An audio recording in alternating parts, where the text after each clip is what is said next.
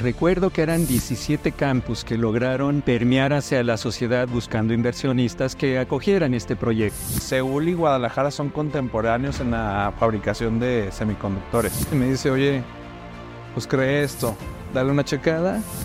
¿Qué piensas? La discusión era, es que se necesita hacer algo por los muchachos, por el ecosistema, es decir, crear un ecosistema. La comunidad salió como por un llamado. Yo desde niño recuerdo tener computadora desde los 6 años. Fuimos a dar inmediatamente con Hackers a Fondos, que es la comunidad que más, la que más resaltaba. Nos hace una promesa y nos dice, mientras ustedes logren resultados constantes durante tantas semanas, me comprometo a presentarles a Gain.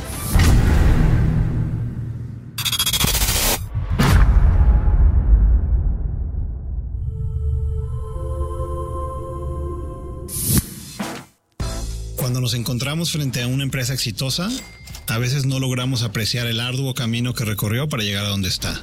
Soy José Bielma, empresario, emprendedor e inversionista ángel en más de 70 startups. Te invito a sumergirte en las emocionantes historias que se esconden detrás de los emprendedores que hicieron realidad sus sueños o que fallaron en el intento. En cada episodio exploraremos los desafíos, estrategias y sacrificios que atravesaron para convertir sus sueños en realidad y buscaré exponer historias que no han sido contadas. Cada historia es un relato inspirador que te ayudará a capitalizar tus propios sueños y objetivos. Bienvenidos a este espacio, donde las historias de éxito emprendedor cobran vida y se comparten con pasión. Crónicas, del Capital. Ignacio, muchas gracias por acompañarme en el podcast, en este especial eh, que, quiero grabar para Navidad, aunque no tiene nada de tema navideño, pero es un especial que quiero hacer sobre el desarrollo del ecosistema de emprendimiento de tecnología en Guadalajara. Em, creo que tú has sido desde un inicio, eh, junto con otras personas que, de las que algunas vamos a mencionar, este, incluyendo Jaime Reyes, que en paz descanse, uno de los, digamos, pioneros ¿no? del, de la inversión en, empresas de alto riesgo y de, y tecnología principalmente. Te agradezco que, compartas tu tiempo y que hayas aceptado esta invitación. Me gustaría que platicáramos de, de, cómo iniciaste tú junto con tus, no sé si eran tus amigos o tus colegas, en este, en este emocionante mundo de la inversión, ¿no? Y que nos platiques un poco de, de Gain y de cómo nació. Con mucho gusto, mira.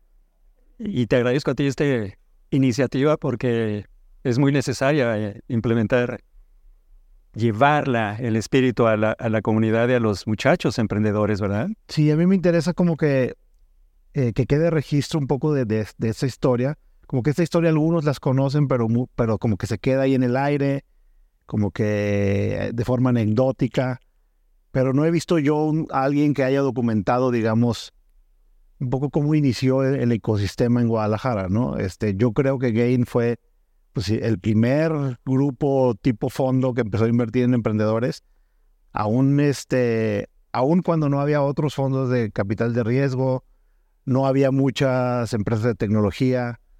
Este, digamos que ahí sí eh, fueron pioneros, pioneros, ¿no? En efecto. Era el año 2007 que se inicia Jaime Reyes con dos personas más que me dicen viajaban a Monterrey, que era el único lugar que se hacía este tipo de, reuniones a, fin de la tecnología y de lo que venía al futuro. Y sí, el liderazgo de Jaime Reyes fue clave. Él comprometió, a, hacía llegar gente que sí le confiaba, impulsó esta idea, en principio, en el TEC de Monterrey, eh, Sergio García de Alba, que terminaba eh, la Secretaría de Economía. Sergio García había sido secretario de Economía con Fox. el último año. De acuerdo. Al terminar, él, terminó en seis. Él es de Guadalajara, ¿no? Él es de Guadalajara. Eh, y en el 2007 lanza esa convocatoria y en, recuerdo que eran 17 campus que lograron permear hacia la sociedad buscando inversionistas que acogieran este proyecto. El único que trascendió fue Guadalajara. El único donde, digamos, ciertos, un número de empresarios liderados por Jaime, por ti y por otros, se pusieron realmente de acuerdo. Así es. Y dijeron, vamos a hacerlo de de veras. Así es. Y llevó todos esos eh, años siete, ocho, y la primera, con pruebas y, y convocatorias y no prendía. Y me explican que los principios, el modelo que se proponía de la Secretaría, eh, no era muy funcional. Era muy complejo, digamos. Muy complejo. Eh, se llegó a tener la primera inversión en 2010, una pequeña inversión, pero desde mi sentir, creo que fue lo que consolidó ya el grupo. Fuimos nueve, nueve inversores, pequeña la cantidad, pero eso dio la magia para continuar y a comprometer a otros más. El primer grupo de Gain, la primera generación, logramos sumar 20 inversionistas. Más Gain es, nada para los que no conocen Gain, es Guadalajara Angel Investor Network, que es una red de inversionistas ángeles basados en Guadalajara. Y, y así fue como se dieron a conocer, ¿no? Sí, y hay que eh, asumir bien, ángeles. Es decir, vamos al principio de, las, de los proyectos y tuvimos experiencias eh, en, el primer, en la primera generación sumamos seis proyectos, tuvimos éxito en dos, eh, en alguno entraron en conflicto los, los emprendedores y eh, no, no trascendió. Sí, una, una de las principales causas, me imagino que ustedes lo sufrieron, de por qué las startups fallan. Bueno, en general todos los negocios, pero es más evidente en startup por, digamos, el ritmo al que nacen las empresas, se fondean y tratan de hacer algo. Una de las principales causas es conflictos entre socios, ¿no? Sí. Ahorita vamos, me gustaría entrar a detalle de las empresas que fondearon, que a mí se me hace fenomenal que solo con seis inversiones hayan encontrado dos grandes empresas como las que vamos a hablar, pero cuando ustedes empezaron y hicieron esa primera pequeña inversión, me imagino que la hicieron separados o ya la hicieron en un mismo vehículo de inversión, este, donde ya se habían puesto de acuerdo. Era el grupo que estábamos, eh, eh, digamos, tomando rumbo a constituir GAIN. Aún no se había constituido la sociedad, e hicimos esta inversión. Cada quien separado, digamos. Digamos por separación, cada quien tenía su contrato con, con esta, esta empresa, Waymax se llamó. ¿Y cómo se les ocurrió? Dijimos, vamos a organizarnos, ya vamos a hacer un, algo más formal. Pues eso dio ya pauta para entonces formalizar que ya en la ruta era esa, pero no la habíamos logrado todavía y eh, se fue formalizando. Y sí, el primer, el primer game tuvo ya finalmente su sociedad, eh, se conformó y tuvimos otras inversiones. Te digo, logramos seis meses. Oye, pero cuando ya dijeron vamos a formalizarlo, se pusieron de acuerdo y solo eran nueve ustedes. Pero al final fueron 20, ¿no? Al final 20. Los primeros nuevos que invertimos dimos eh, seguramente pretexto o invitación a que el resto de los, eh, al sumar 20, pudieran este, decidirse entrar. ¿Cómo le hicieron para convencerlos? ¿Con inversión? Pero a, a estos otros inversionistas. Ya estaban en el grupo. Muchos de ellos estaban en el grupo. Eh, eran relaciones en el club, eh, amigos, uno a otro se conocían. Social, principalmente, y de negocios. Sí, sí, sí. Y, tuve la oportunidad de, platicar con esos tres primeros individuos, uno de ellos, hoy Jaime ya no nos acompaña, y me dice, mira, nos reunimos Jaime y dos personas más. Eh, tome en cuenta que éramos empleados, que logramos hacer un ahorro, no teníamos empresa primera característica. Que creíamos que podíamos hacer empresa en otros que nosotros no tuvimos esa, esa oportunidad. ¿De acuerdo? Y así era impulsar y la, la discusión era, es que se necesita hacer algo por los muchachos, por el ecosistema, es decir, crear un ecosistema, dar ánimos a los que están emprendiendo, están tomando ideas y llegar pues a, a, a crecer darles la oportunidad, si, si, si aciertan o no aciertan, será otro, otro, otra oportunidad, otro, otra razón. Y eso fue lo que el núcleo dio, dio la, la razón de, crear Game, el impulso inicial. Por supuesto, algunos entendimos y esos 20 son los que finalmente nos adherimos al, al, a la decisión de invertir ya una cantidad mayor. Y sí, tuvimos, eh, José, uno de los pitch que recibimos, no estaba yo presente en ese, en ese primer coro, fue este Cabify. Cuando, cuando estaba empezando, está buenísimo. Cabify vino a, Game. Antes, bueno, en ese tiempo ya existía Uber. Pero apenas está empezando en San Francisco, ¿no? Es que también estaba empezando, no sé, un par de años. A la, 2003, digamos. Sí, sí, claro. Y Cabify vino y presentó a Game su, su proyecto. ¿Y lo rechazaron? Eh, se rechazó, no la tomamos. Quizás ahora el tiempo dices, ¿por qué no? Pero bueno, son, son las experiencias. Pero eh, un poco, un poco el, lo más difícil de ser un inversionista, Ángel, sobre todo, eh, es la selección de los proyectos en los cuales decides comprometerte, ¿no? Sí. ¿Ustedes hicieron alguna metodología para poder tener alguna forma de decidir, digamos, que fuera lo más profesional posible o algo para disminuir el riesgo? O ¿Cómo, cómo decidían? Al principio era todo el comité, éramos los 20. Había una pequeña selección de dos, de tres individuos. Hacían la, la, la selección, nos lo pasaban al pleno y votábamos. Era democracia. Ya este proceso lo hemos afinado. Es decir, ya estamos en una tercera generación. Estamos constituyendo ya el fondo 3 Game 3. nada más para recapitular hasta ahora.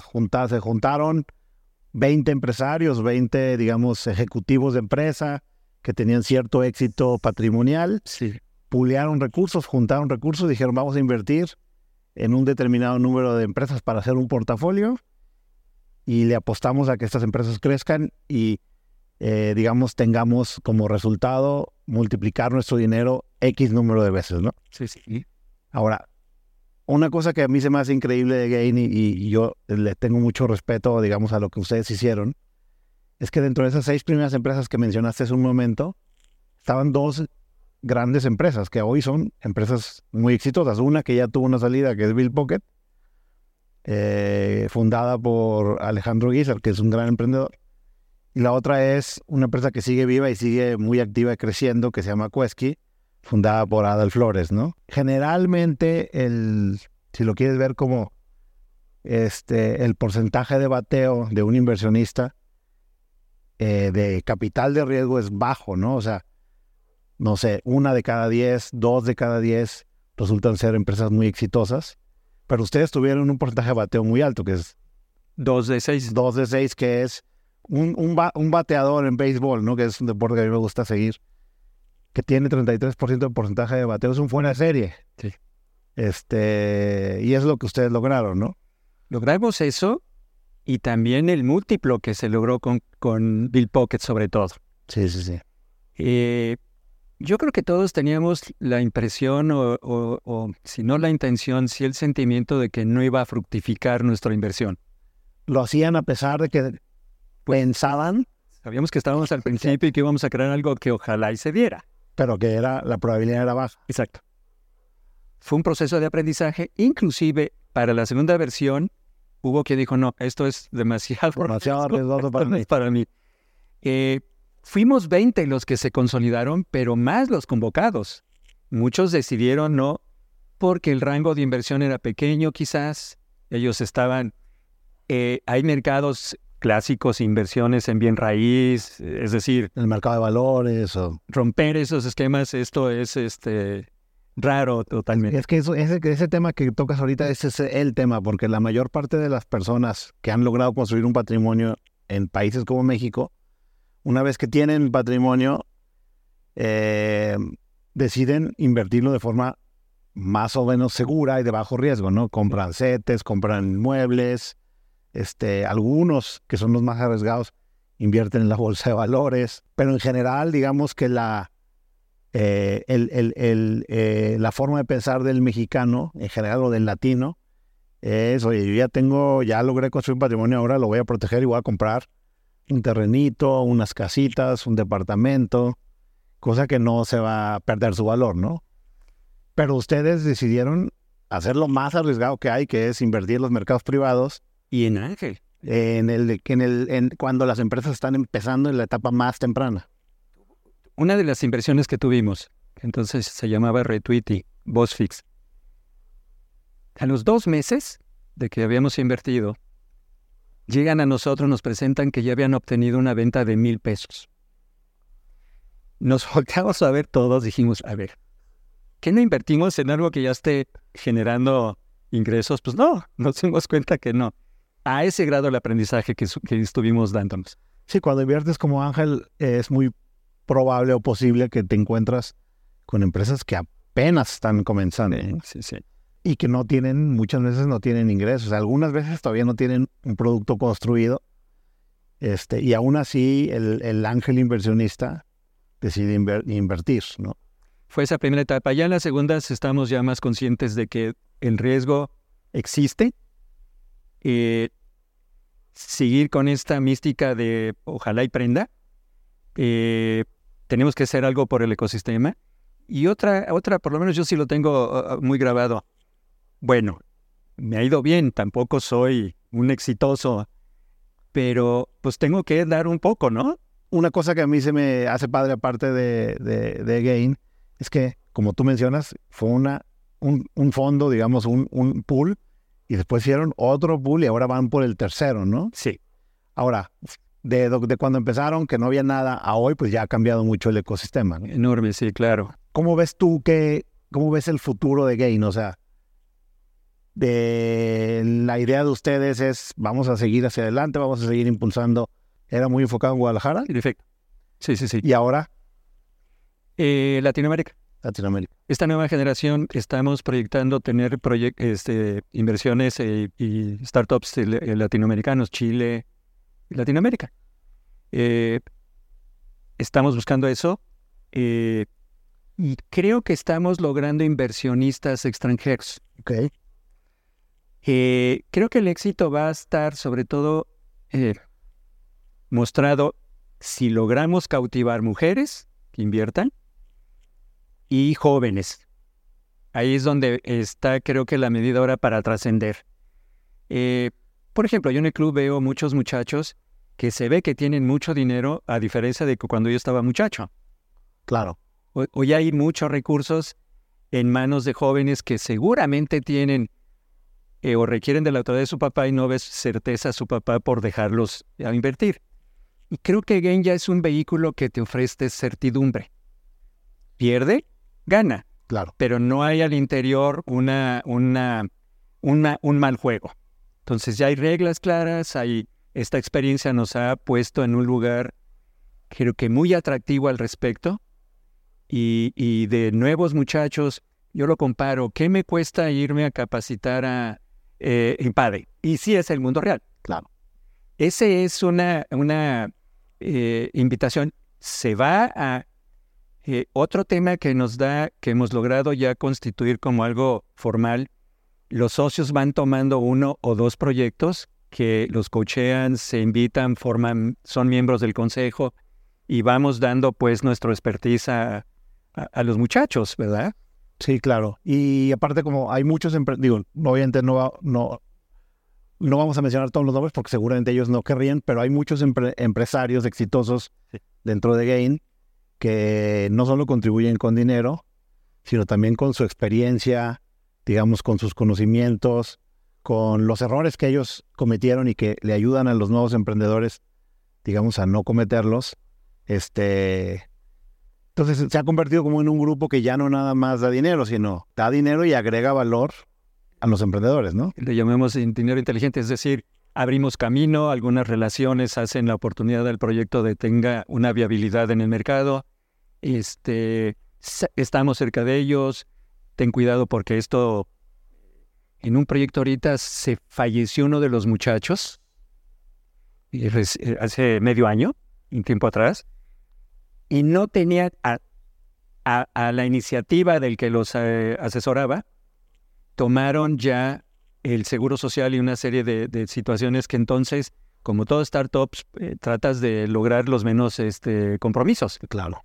Por fortuna estaba ya todo formal y vaya, no trascendió más hacia la empresa.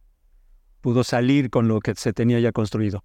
Pero de ese tipo de detalles son los que dan eh, esa consejería, ¿verdad? Entre otros.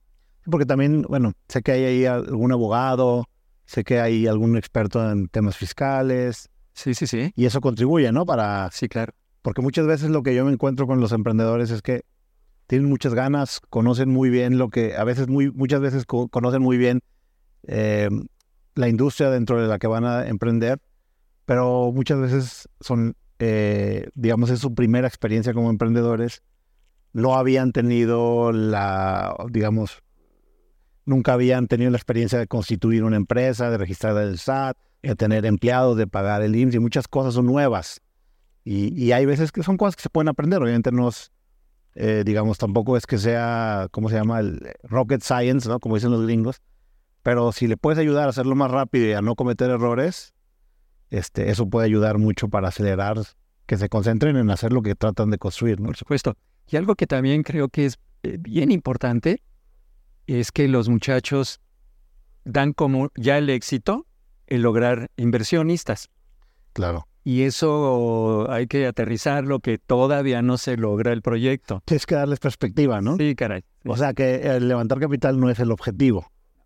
Levantar capital es un medio, pero el objetivo es crear un negocio muy grande que genere muchos empleos, ¿no? Que, que les cambie a ellos también la vida desde el punto de vista patrimonial, que puedan construir algo que cambie, digamos, el mundo, ¿no? Si quiere llegar a esos puntos de vista ambicioso, pero levantar capital es un paso, no es el objetivo. Pero muchos emprendedores sí se pierden en eso. Ahí, ahí quedan, sí. Y hoy vemos muchos fracasos en, Estados Unidos, sobre todo de startups, porque ya el, inversionista ya no pone dinero si no hay rentabilidad. Sí, pues cambió mucho, ¿no? Con, este, eh, durante el periodo, digamos, de, no sé, 2015, 2013 a 2021, que fue como este gran nuevo, nuevo ciclo que creó más o menos una burbuja, era crece a toda costa, sin importar si era rentable en el corto plazo. Y cambia todo en el 2020 con lo de las eh, tasas de interés. Y de repente ahora es ten rentabilidad o por lo menos ten un camino que pueda llevar a la empresa a ser rentable. Y un chorro de empresas no pudieron. Bueno, el caso más, más, digamos, más sonado es algo que acaba de pasar hace poco, el, la quiebra de WeWork, ¿no? Sí, sí, sí. Y yo creo que en riesgo está también este eh, Uber. Sí, claro. Bueno, Uber ya por lo menos parece ya pierde menos. Bueno, el último, el último reporte trimestral ya reportó ganancias. Pero bueno, después de que, no sé, 10 años, más de 10 años, este, pero efectivamente, o sea, hoy si un emprendedor quiere crear una eh, startup de tecnología, tiene que pensar que sí tiene que haber un camino a, la rentabilidad, ¿no? Sí, caray. Y no nada más va a haber inversionistas que estén fondeando las pérdidas como, como si fuera un pozo sin fondo. Y es cierto, un proyecto requiere de tiempo, poco deben ser muchos años, pero tiene er, y recursos para llegar a un nivel. Y es ahí donde el inversionista se vuelve clave ayudar con fondos. En varios proyectos hemos invertido o sostenido la inversión, uno para no diluirnos, pero otro porque no hay otra oportunidad y, y nos compromete a nosotros seguir el, el proceso de inversión. ese primer fondo que, que hicieron donde estaban Quesky y, Bill Pocket, ¿empezaron en 2010? En 2010 fue la primera inversión que hicimos. ¿Y, y la última? ¿Qué, ¿Qué hicimos? ¿2000? Tal vez 14. Ya. O sea, tardaron como cuatro años más o menos. Sí, sí, sí, sí, no fue de inmediato, sí. ¿Y el segundo que hicieron también se tardaron más o menos cuatro años? Yo, si no mal recuerdo, ejecutamos casi toda la inversión en 2022 acaso. Y eventualmente la salida de Bill Pocket fue el año pasado, en 2022. O sea, el 21 nosotros. Ah, el 21, 21. tienes toda la razón. Sí. Este, estás hablando de que fueron casi, que ¿Nueve años? Eh, sí, aunque Bill Pocket fue de los últimos. Nosotros tuvimos una eh, primera salida que la tomamos y el múltiplo fue interesante. Y el razonamiento en el grupo es, bueno, es decir, el exceso de ambición puede hacernos fracasar. Claro. Ya logramos un, eh, eh, una escala, pero también cumplimos ya con el objetivo del club, que es Ángel, ponerlo en la mira de otros. Si hubiéramos esperado 10 meses, el múltiplo hubiera sido no, gigantesco. pero no a nadie tiene la bola de cristal. Entonces, a veces cuando tienes una oportunidad, dicen por ahí en, el lenguaje popular que cuando, cuando te compran, venden, ¿no? Porque pues a lo mejor no sabes cuándo vas a poder. Y habíamos cumplido ya el objetivo. Esa misión se había cumplido. Sí, pero otra cosa, y es importante esto que mencionas porque a lo que trataba de llegar es que te tardas 8, 9, 10 años en salir y esa es la realidad, digamos. Cuando inviertes como ángel, esa es la realidad. No es de que vas a, salir en dos años o en un año o en tres años. Y la otra es que, pues, tú no, no depende de ti. O sea, aunque quisieras vender en el, en el año dos, en el año tres o en el año cuatro, no se puede, porque no hay comprador. La gente quiere comprar eh, acciones en este tipo de empresas cuando ya son exitosas, no cuando están empezando, ¿no? Ese es el, ese es el mérito de ser un ángel inversionista. Y cuando te va bien, Es gigante. te paga, ¿no? Ese riesgo que tomas, te lo paga, digamos, el tiempo y el éxito de una de estas empresas en múltiplos de lo que tú invertiste. Pero yo imagino que ya con el primero, cuatro años, tiene su éxito. El segundo, ahorita hasta me imagino que está en su etapa de maduración. Y eventualmente es posible, o ojalá, y yo creo que seguramente sí, va a haber ahí algunas empresas que les vaya muy bien en, no sé, en el 25, 26 o 27. Sí. Y ahorita lo que están haciendo, ¿cuándo empezaron a invertirlo? El- el- la, la- El tercer, la tercera la tercera apenas tercera- estamos juntando el- los, Apenas los- están los- juntando. las inversiones. Entonces ponle tú que lo, que lo empieza a invertir este año, el siguiente, El siguiente seguramente. y va a tomar otros tres o cuatro años. En efecto. Y entonces va a estar madurando en el 2032, 2033. Y eso es normal, ¿no? Sí. Ah, ahora, lo bueno para, me imagino que sus socios es que, como ustedes ya tuvieron éxito en uno, ya es más fácil tomar una decisión, ¿no? Sí, y cada vez es más el claro cuál es el, el objeto de, de- de- inversión, es decir, el startup que vamos a invertir. Tenemos más eh, feeling para el tema del equipo. Es, es valioso los, eh, los emprendedores. Y este y quizás pongamos ahora una regla de que si haya in- ingresos, que tengan ya tracción. Pero bueno, esto es también el, hay, hay productos que no tienen este necesariamente que tener un ingreso para tomar una decisión de, de apostar por ellos. Ustedes tienen claro, o sea, yo creo que yo, de fuera, yo y otras personas del ecosistema reconocemos, digamos, lo que han aportado ustedes al ecosistema de Guadalajara, ¿no? Que como que lo echaron a andar cuando no había nada. Pero ustedes sí, o sea, Jaime en vida, eh, ustedes, el grupo, sí lo reconocen, sí se reconocen a sí mismos ese, ese, digamos, ese aporte, o es algo que es nuevo que te estoy diciendo. No, eh, eh, yo, yo sí tengo, he andado en otros espacios, conozco otros este, emprendedores, Patricio Villalobos, que mediotiempo.com y Juan Fútbol, este, hemos tenido algunas conversaciones con él, estuvimos en el startup de que, que eh, Cinépolis nos invitó a, en 2004 Blue Box, Sí.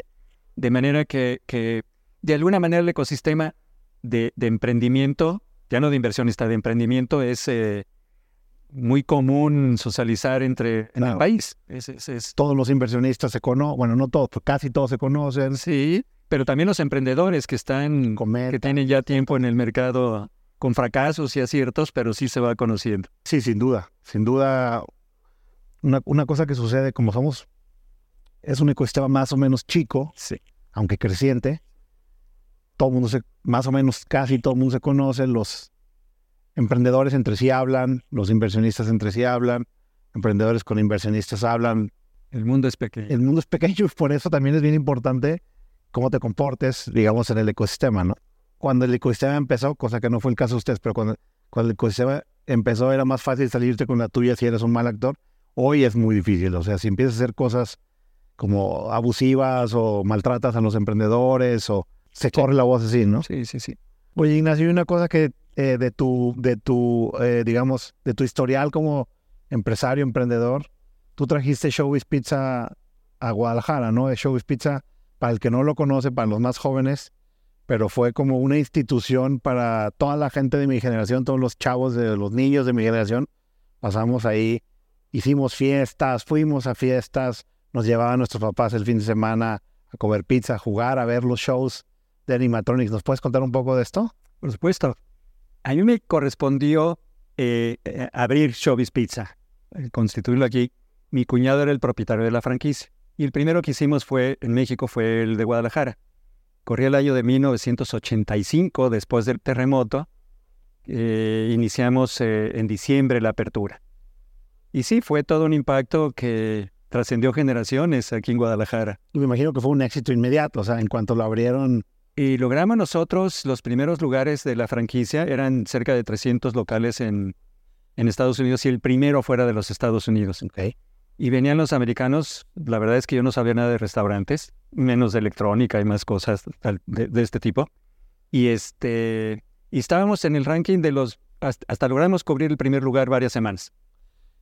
Ahí, ahí eh, me imagino que había cierta complejidad en la operación porque no solo era hacer pizza y me imagino que este, todo lo que tiene que ver con la cocina y demás, sino también mantener un show que era de robots, ¿no? Con, eh, con animatronics, se llama... Eh, eh, entonces la tecnología era una cinta de cuatro tracks. Okay.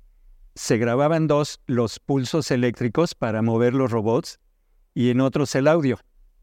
Era como una cinta, corría en una grabación de, de cassette, de carrete, y se producía pues todo el movimiento, las luces, todo el escenario, todo el show. Era un escenario de, recuerdo, 18 metros. Teníamos 13 distintas eh, personajes, Billy Bob, eh, Fats, eh, Mitzi, en fin, eran interesantes. Y era un show musical, ¿no? Sí, era musical, era una orquesta.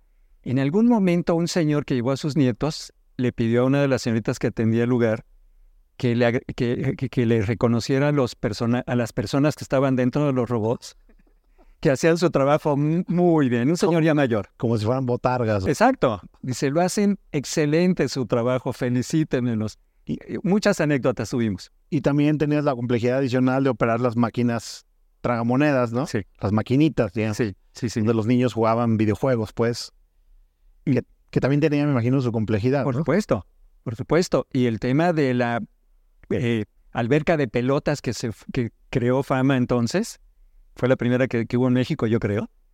Pero eh, limpiarla, los niños se hacían pipí, era todo un caso. Eh, no había electrónica, no había más, pero era muy complejo mantener esa alberca de pelotas funcionando. ¿Y el resto de los restaurantes también lo operan ustedes o ya eran otros empresarios? Otros empresarios en cada ciudad, este, Morelia, muchas en Monterrey, muchas se, se constituyeron Sí, pero era, era Guadalajara el que tuvimos nosotros. El primero que abrió y el último que cerró.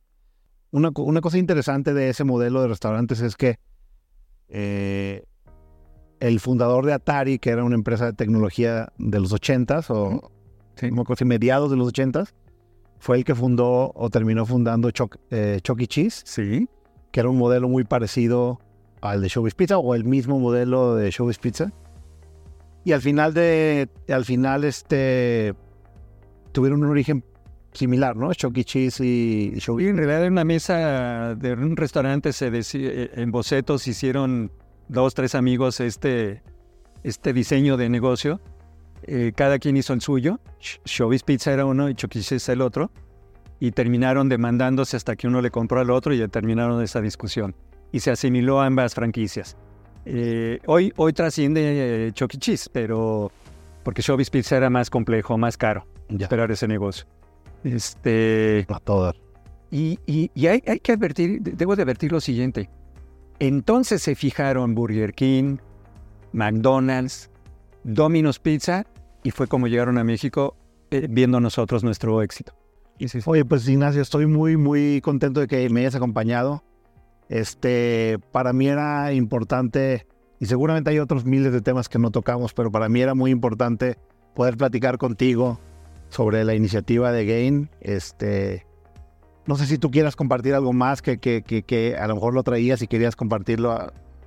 Eh, creo que Gain se ha formalizado en el, en el ecosistema y seguramente es un polo de atracción para inversionistas de mayor valor a ver qué está haciendo Gain, voy a ver, a ver si puedo comprarles alguna compañía, mirar en lo que están haciendo. Y confío que cada vez eso sea más sólido y seamos un polo de atracción para inversionistas ya de más valor. Para, para alguien que le interese ser parte del network de, la red, digamos, de Gain, ¿cuál sería la mejor forma? ¿En la página de internet? ¿O, o o que se busquen a ti. LinkedIn tenemos en, en, el caso de, de, ¿Tienes un LinkedIn? Sí. Oye, pues me parece perfecto, Ignacio. Pues muchísimas gracias. Al contrario, un gusto. Encantado. Mac, me da muchísimo gusto que estés aquí, que me hayas compartido tu tiempo para platicar en el podcast. Eh, como ya te había platicado cuando te invité, me interesa en este, en este, en este espacio, en este especial que estoy haciendo, hablar un poco de los orígenes de Guadalajara como un hub. Puede ser mini, mediano, grande, dependiendo la opinión de cada quien, pero que definitivamente es un hub de emprendimiento, digamos, de tecnología en México. Este, y me interesa a mí explorar un poco tu participación en ese origen, ¿no? De cuando tú empezaste que no había absolutamente nada, no había fondos, prácticamente ni startups había. Este, a lo que hay hoy, pues es, digamos, eh, el cielo y la tierra. Pero yo, mi opinión es que tú fuiste una de las personas, uno de los, digamos, eh, pioneros, ¿no? De, de, promover el ecosistema y promover la comunidad, digamos, de, de, emprendimiento de tecnología y trabajabas muy cerca, de cerca con los hackers. No me refiero a hackers de que se roben la información o el dinero de otros, sino gente que está tratando de construir productos y construir iniciativas y hacer software y hacer cosas, digamos. Y me gustaría saber un poco cómo empezaste tú en este, en este tema de, de la tecnología en Guadalajara. Primero, gracias por la invitación. Ya sabes, encantado. Eh, creo que creo que te deberías de entrevistar tú en alguna ocasión porque vamos a tocar ese tema de cómo yo creo que tú eres un catalizador muy importante para el lado de inversión, además de game. Pero como yo lo veo es que yo llegué tarde, ¿no? Yo llegué más tarde. No habíamos, no había un ángel profesional, yo creo que había en ese dedicado hasta que llegó José a decir, let's do this. Una cosa que cuando yo sí empecé, eso, eso es verdad y, te lo agradezco que lo menciones, pero una cosa que yo veo es que cuando yo llegué ya había, ya había algo, no, no, es, no es como cuando empezó Gain, ellos, ustedes y también tú estabas haciendo lo tuyo. A mí este, es, muy es muy diferente empezar cuando no hay nada y ser de veras el pionero, ¿no? Como el símil de, imagínate que, que, llegaste al viejo oeste en Estados Unidos y no había nada más que indios y los indios te mataban, ¿sí me explico? A que llegar ya cuando hay un pueblito y hay, hay un sheriff. Un poco acá era lo, mismo, cuando yo llegué ya había algo. ¿Cómo empezaste tú, digamos, eh, eh, tratando de, crear comunidad? Mira, la comunidad salió como por un llamado. Yo, yo desde, desde niño recuerdo tener computadora desde los seis años, ¿no? Era así como... No era super geek, pero sí me gustaba mucho la tecnología. ¿Qué tenías? La, una Apple. Tuve una... Primero tuve una Tandy de Radio Shack, luego tenía una Apple II. Creo que recuerdo como que mi mamá programaba cosas para yo, para hacerme los exámenes antes de tener los exámenes en la escuela. Ya. O sea, para que me preguntaran, ¿no?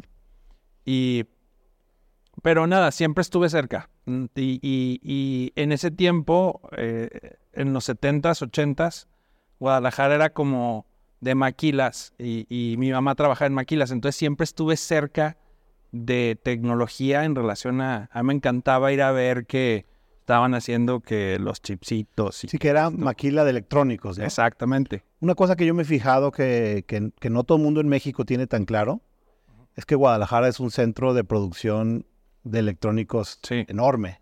Era mucho más grande y sigue siendo grande, pero creo que en, en tema de... O sea, China sí llegó a afectar a Guadalajara. Hay por ahí una... Eh, bueno, una historia, sino una realidad. Este, Seúl y Guadalajara son contemporáneos en la fabricación de semiconductores, pero divergen totalmente el cómo aprovecharon ellos el, eh, no sé qué tan legal, pero la tecnología que les llegaba se la apropiaron. Y, nace Samsung, LG y todas estas. Sí, pero aquí se producían un chorro de cosas, bueno, Motorola y... Sí, Motorola, pues la, por eso, el Silicon Valley mexicano viene de que de fue hasta la historia dice que es el primer lugar afuera de Estados Unidos en donde se empezaron a imprimir waffles de silicón. Por eso fue el que un alguien en Estados Unidos, un periódico puso así. El de ahí viene, no tiene no, porque lo, no porque lo digas tú. Lo decían por pero fue como, electrónicos. Sí, fue porque abrió Motorola planta en su tiempo. Y después otra cosa que tampoco es tan sabido es que cuando BlackBerry antes del iPhone cuando BlackBerry era el smartphone, digamos, más usado, casi todos los BlackBerry se producían en Guadalajara también. Eso no lo sabía, me imagino que en Flex o Eso me lo dijo porque un amigo, ahorita no me acuerdo quién, era proveedor de todos los empaques, de las cajas. Ya. Entonces salían ya empacados. No me acuerdo cuál de Flex y de todos estos. Sí. Una de estas, no sé ni cuál. Tiene que ser más. Ajá, este, producía todos o casi todos los Blackberries. Claro que, se, que se consumían en el mundo. Sí, y luego llegó China eh, y todo se fue. Y, se derrumbó?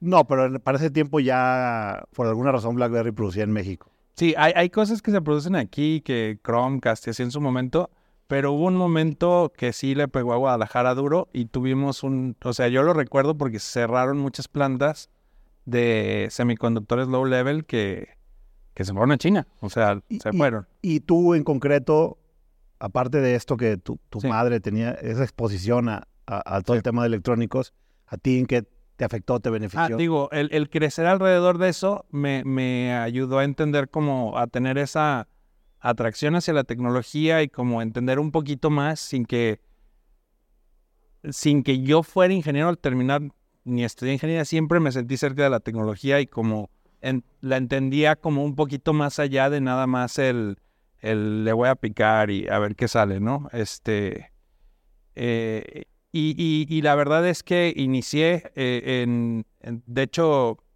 en el TEC el 94 eh, te dejaban usar internet en unas terminales este, todavía de texto. Ahí empecé como a decir esto está interesante porque era todo de texto y podías jugar unos juegos que se llamaban Moods y luego como chatearon otra cosa que se llamaba IRC. Y a- antes de salir de la universidad ya se había, o sea, en, en- de la universidad no, de la prepa, estaba en el 94 algo, no, 95, 96, nace Netscape. Y entonces me tocó vivir esa transición y I was hooked, así como que esto es, esto me interesa. Eh, ¿Estudiaste la prepa en Tech? hasta el penúltimo semestre en donde dije, no soy un robot. Y entonces ¿Te revelaste? me rebelé y puse una empresa este, que Ah, no fue nada bien. Hiciste dropout de la prepa. De desarrollo de, según nosotros, de videojuegos y de páginas de internet en Flash, uno. O sea, era de, de hace años. O sea, y ahí empezó mi relación. No, no me puedo ir muy lejos, pero siempre estuve ahí. De ahí brinqué a trabajar en un periódico que se llama Siglo XXI, por hacer el destino, El periódico. en el periódico. Y yo hacía la página en la las página- noches. La página de internet. Hasta las 4 de la mañana me tenía que quedar después del corte este, a subir artículos a mano. Eso es la, o sea, no sé si otra cosa. No había un administrador, digamos, no, era así. como... el- Copiar y pegar lo del periódico a la página para que su- o saliera. sea, tú eras como el tech guy de, de siglo XXI. Sí, post la, de la catarsis que hubo ahí, no sé si recuerdas que hubo un tema ahí, Que cuando se, se le creó quedó eso. Entonces, eh, eh, la hija del dueño era compañera nuestra y muchos entramos esa vez a, a, pues a que siguiera corriendo la empresa, ¿no? En ese momento. sangre nueva. Sí, este, y pues yo me fui a ese lado, también escribí hasta artículos en, en el suplemento de, de tecnología, revisando juegos, sí. Y siempre estuvo esa relación simbiótica con la tecnología y me fui alejando, estudié diseño, puse mi, mi estudio de diseño. Como que a mí lo que me jala mucho es la curiosidad por aprender eh, muy a profundidad cosas, ¿no? Video, p- 3D, todo, pero siempre he estado relacionado a la tecnología.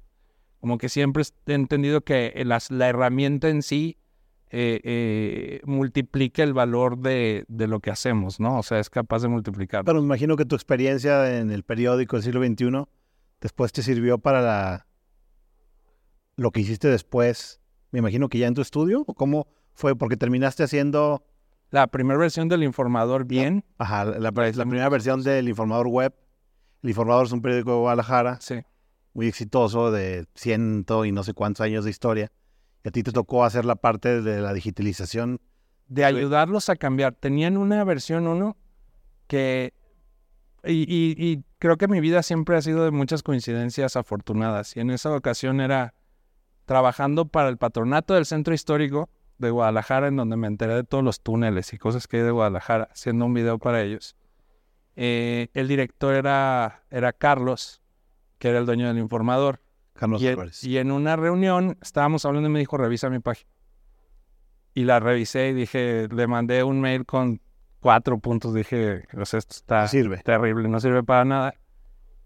Y por mucha voluntad, este, y trabajando con unos amigos desarrolladores, dijimos, llegamos a un acuerdo que en ese momento era muy interesante porque fue, páguenos el desarrollo y hagamos un revenue share, este, de lo que vendamos en... O sea, no dijiste, oye, contrátame y yo la hago, sino más bien vamos a hacer negocio juntos. Sí, sí, sí.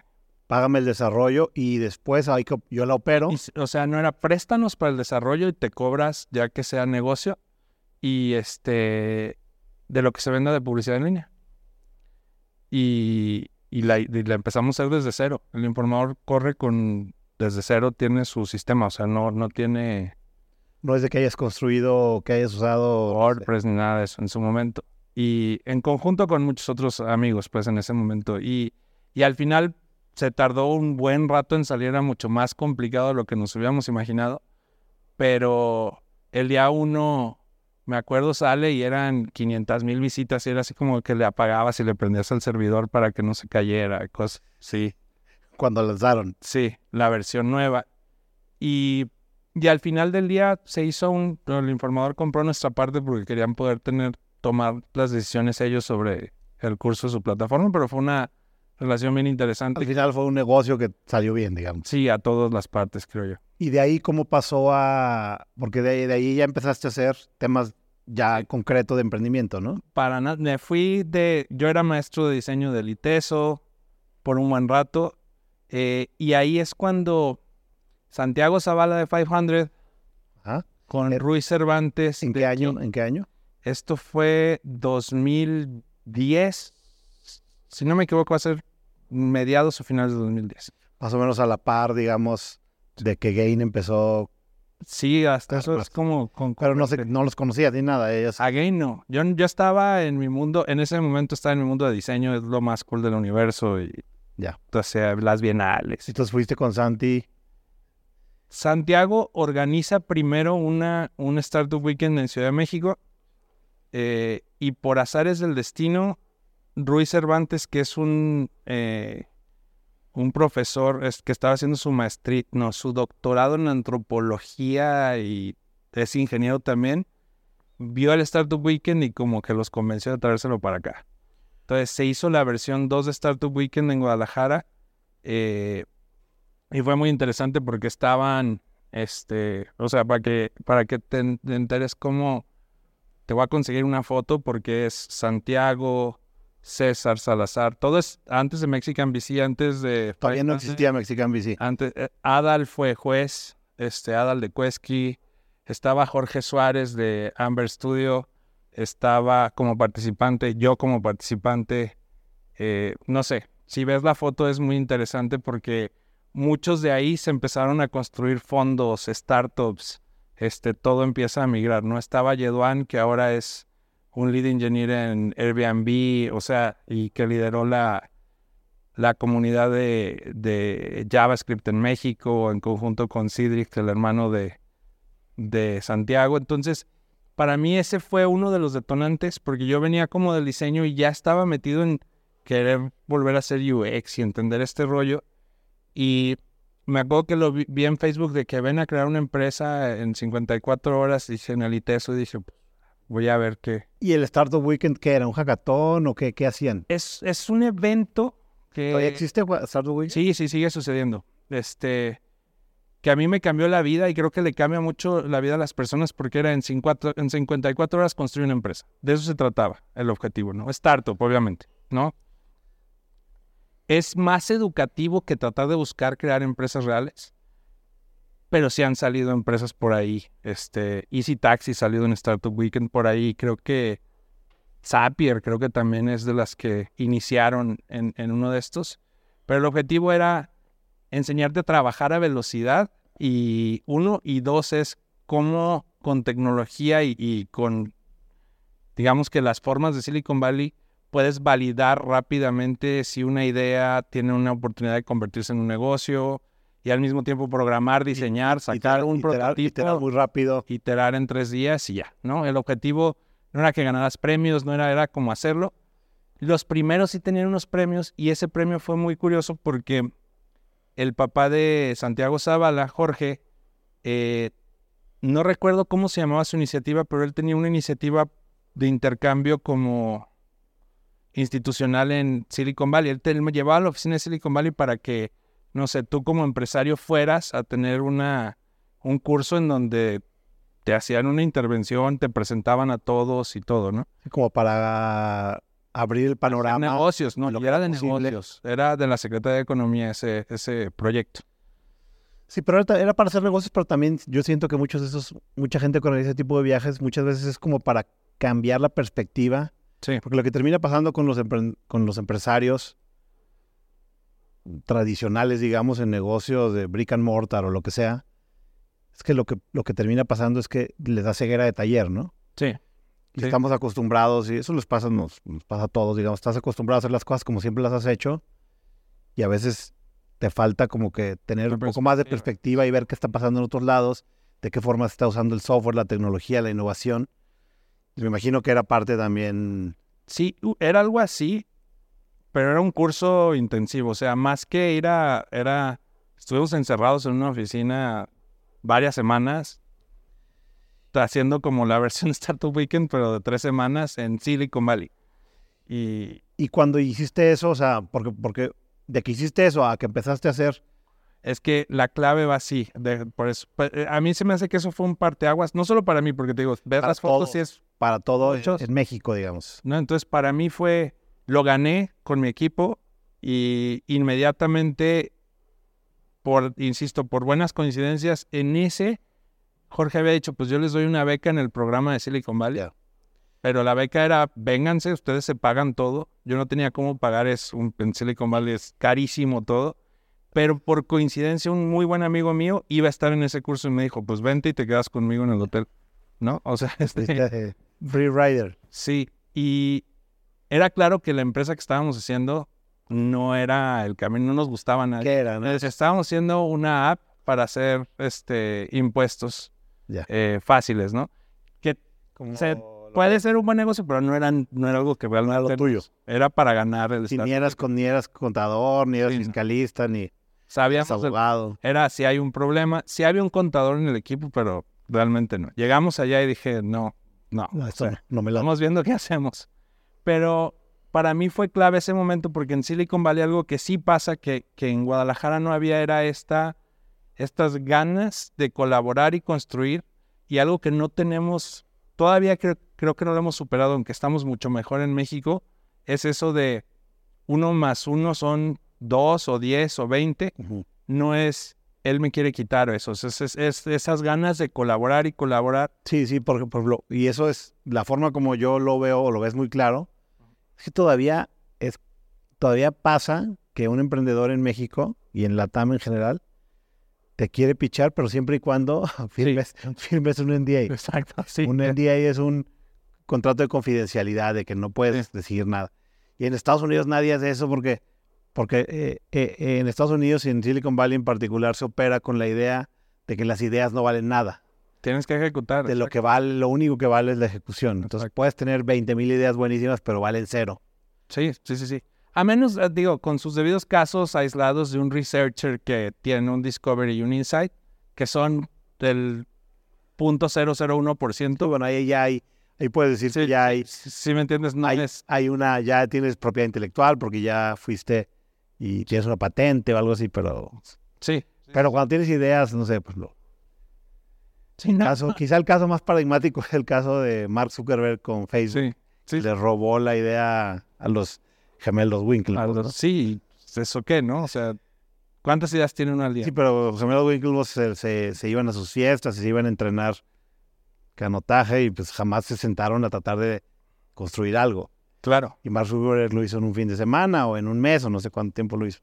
Sí, o sea, Y de ahí entonces ya, ¿qué? O sea, ¿cómo, de- ¿qué decidiste? para mí fue clave algo. O sea, imagínate que llego, voy a estar un mes, el día uno decidimos que no vamos a seguir con la empresa con la que llegamos, cada quien por su lado, y entonces parte del programa es vamos a ir a un Hackers and Founders. Ya. En, en, todavía me acuerdo que fue en una oficina de unos VCs, este, y fuimos ahí. Hackers and Founders era una comunidad. Era una comunidad en donde básicamente, eh, ahí yo todavía no entendía de qué se trataba. Y creo que, que después yo la cambié a muchas otras cosas, pero, pero yo, yo recuerdo claramente era una, una comunidad donde se juntaban, la idea era juntar a gente que tenía capacidades tecnológicas o que tenía el interés de construir algo con tecnología. que son hackers. Este, sí, que son la parte de hackers, eh, con otros que querían construir y inversionistas. Era hacer como juntarlos, ¿no? Y o sea, hacer una mezcolanza con la idea de que si, los, si juntas a los hackers, juntas a gente de negocio, juntas inversionistas, podían salir cosas buenas. Exactamente. Sin saber exactamente qué cosas. De qué iba, ¿no? Sí tenía una, una marca especial que era geek, porque hay muchas reuniones de founders con inversionistas y founders y que pitch y que no. Y lo que tenía Hackers diferente es que sí había un énfasis y liderado por, por Jonathan en, en la parte de del desarrollo. O sea, sí había esa parte de, la ingeniería como parte de tratar de construir cosas de tecnología, de software, de hardware. Sí, exactamente. Y me acuerdo que esa noche llegué, eh, estaba ahí, yo no entendía mucho qué estaba haciendo ahí, entonces, platicando, pero llegó en este caso su fundador, Jonathan, y me dijo que tú qué. Le dije, ah, pues diseño, México, bla, bla se fue y regresó con dos chicas, este, y me dijo, ah, ya necesitan un diseñador. Están construyendo una startup, necesitan un diseñador. Y pues yo estaba ahí, este, Chilpa y Chandini, y dijimos, hay que hablar, o sea, fue al siguiente día, hablamos a las 8 de la mañana, y yo me puse a diseñar eh, la página, se llama Activity Hero, la empresa, creo que todavía sigue por ahí. Este, y, lo digo porque para mí fue importante ver, ver ese proceso así de rápido y decir, wow, esto no, o sea, esto no pasa en mi ciudad. O sea, Desde ahí no había bullshit, no había de hablar y hablar, sino era hacer. Sí, hacer. Exactamente. Y, el resto del mes trabajé con ellas, fui a más reuniones, tanto de hackers como otras, me empapé. Antes de venirme tuve, platiqué con, con Jonathan, el fondo, le dije, oye, yo tengo que hacer, eh, lo que puedo hacer hoy en mi ciudad es llevarme esta cultura cambiar el mindset, ¿era un poco eso? Sí, sí, decía, yo no tengo dinero para empezar a invertir y no tengo como, ¿cómo puedo maximizar mi impacto? Y, para mí era, ya había intentado hacer comunidades de diseño, los diseñadores son, es mío, todo es mío, y no, es difícil compartir. Y, pero yo me quedé con maravillado de esa velocidad y ganas de construir algo. En, en, reuniones, sí, por ejemplo, antes de venirme, el, el que creó el, Pebble Smartwatch estaba pichando la versión de BlackBerry ahí y ahora hizo Viper, que es la, la, la app que está haciendo un montón de ruido ahorita. Es como un gateway de, de, concentrar todo, Telegram, WhatsApp, Exacto. este, SMS y todo en una sola app, ¿no? Sí, y, y, es personas que estaban ahí, o sea, estaban ahí conmigo construyendo cualquier cosa, ¿no? Sí, o sea, si, si estás, estás en el ecosistema de Silicon Valley hasta la fecha, vas a cualquier lo que sea y te encuentras con la gente que está haciendo las cosas más importantes. Sí. Igual sigue siendo así hoy. Entonces tú lo que querías era llevarte ese mismo concepto o traértelo a Guadalajara a ver qué podía pasar. Yo decía, eso lo puedo hacer ya. Eso más Startup Weekend es un movimiento que podemos hacer ya y algo bueno va a salir. O, sea, te viniste y lo hiciste. ¿Qué hiciste en concreto? Y pasó algo interesante.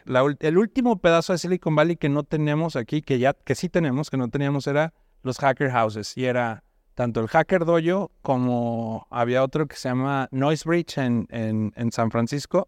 Y son lugares para ir a hackear donde hay tecnología y hay gente ñoña haciendo cosas. O sea, ir a hackear es ir a sentarte con sentarte otras personas que comparten tus mismos intereses y empezar a hacer software a ver qué sale. Sol, pero cada quien su trip. O sea, son lugares en donde los que salían de, del Rocket Propulsion Laboratory de la NASA se van anoche a trabajar en sus proyectos ahí. Es un lugar donde pueden ir con buen internet. Como sus proyectos personales, o side, projects. Sí, del dojo salió Pinterest, por ejemplo. O sea, hay muchas historias de gente que se pone a tirar código ahí y era algo que no había aquí. Entonces regreso y este...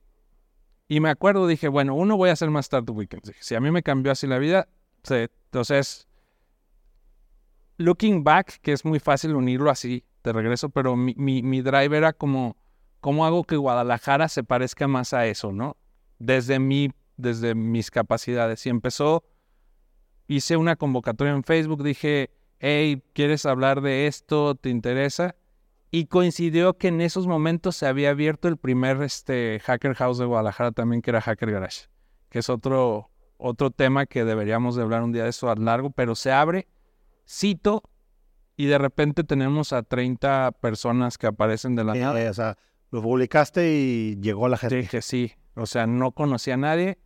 Eh, lo hice en su momento con eh, quien llevaba la incubadora de, los tecos, eh, me ayudó y empezó las primeras reuniones, pichaba una, pues poníamos un cartón de cervezas y esa era la inversión en la comunidad, ¿no? Eh, yo me inventé un montón de reglas que había entendido de Silicon Valley que terminaron siendo más mi tema, eh, como nuestra versión tropicalizada, pero era como, tienes que venir, tienes que interactuar. Este, les puse, me robé de Startup Weekend el tema de dividir diseñadores, developers y, y business people para que tú, no sé si te acuerdas que les poníamos aquí tarjetas de colores. Eso me lo robé de Startup Weekend, lo traje a la comunidad.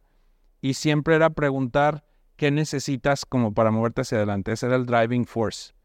Y lo poquito que había, presentarlo.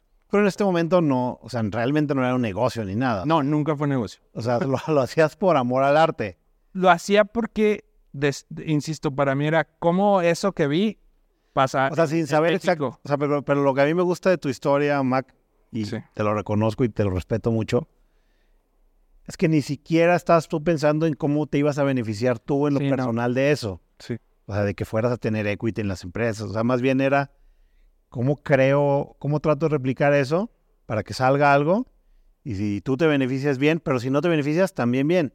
Sí, es, sí. Ahí mi visión era, cómo medía éxito, era cuántas personas puedo hacer que les pase lo que me pasó a mí. ¿Y, ¿Y, tienes alguna conclusión? ¿A cuántas personas les pasó lo que te pasó a ti? No tengo idea. pero más o menos, si tuvieras que así hacer como más o menos. Es difícil de contar, pero tengo número, otros números. ¿Más de 100? Sí, sí, muchas más. ¿Mil? Muchas más, más. ¿Dos mil?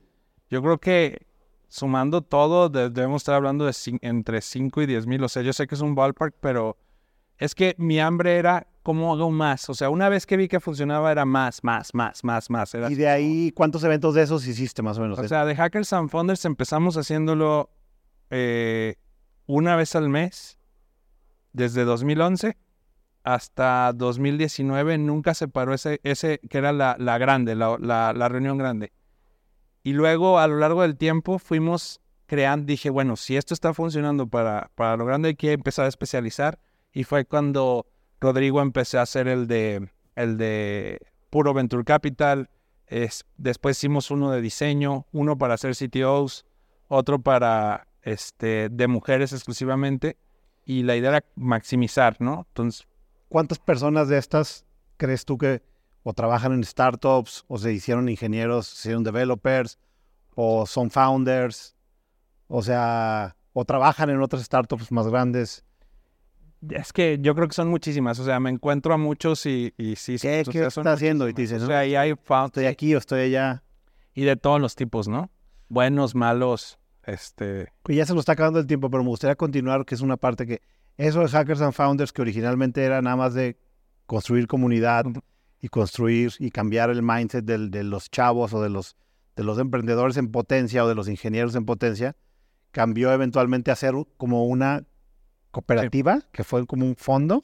Sí, el, el tema es, eh, viene también de Estados Unidos, es, yo empecé a crecer esto aquí y yo tenía mis empresas, o sea, tenía dos agencias, una de desarrollo y una... aparte de, que estabas haciendo todo esto, tú esto, seguías, era, esto era mi hobby, más bien. Era como un hobby, me daban la sociedad. Trabajando y... Y empecé a organizar Startup Weekends cada vez más grandes que el Mega, que el World. Luego hicimos en todo el estado y fue más. Luego hackatones y tenemos por ahí un récord Guinness de hackatón de mil, de tres mil personas.